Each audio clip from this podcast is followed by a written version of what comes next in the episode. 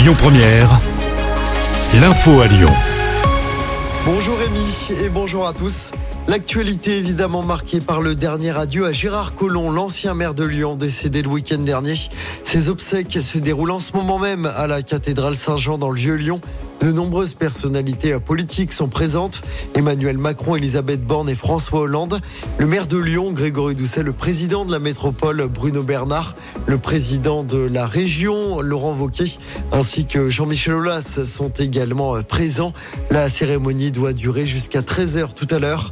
Comme l'a souhaité Gérard Collomb, une grande partie des 1400 places au sein de la cathédrale sont réservées pour les Lyonnais qui souhaitent assister aux obsèques. Pour les autres, la cérémonie est retransmise en direct sur un écran géant sur le parvis de la cathédrale.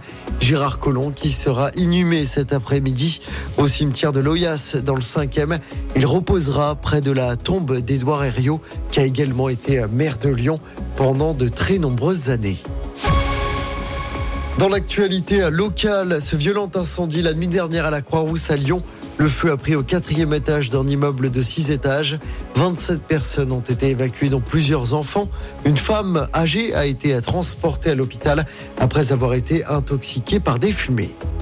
La hausse des prix des péages sera limitée en février prochain, moins de 3%. C'est en tout cas la promesse du ministre des Transports après l'augmentation de quasiment 5% l'an dernier.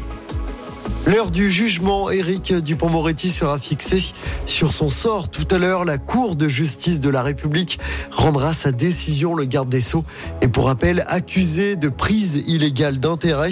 Il sera à 15h s'il est relaxé ou condamné.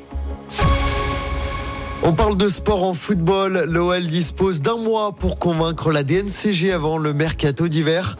Le gendarme financier du foot français accorde un sursis à l'OL dans l'attente d'éléments complémentaires. Le club lyonnais a un mois pour convaincre la DNCG de lever son encadrement financier avant le mercato.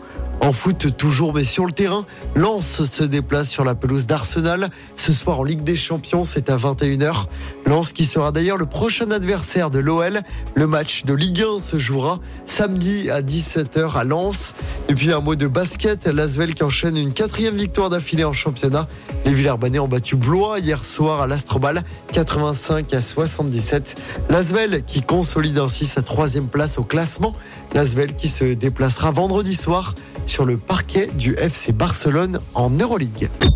Écoutez votre radio Lyon Première en direct sur l'application Lyon Première, lyonpremière.fr et bien sûr à Lyon sur 90.2 FM et en DAB+. Lyon Première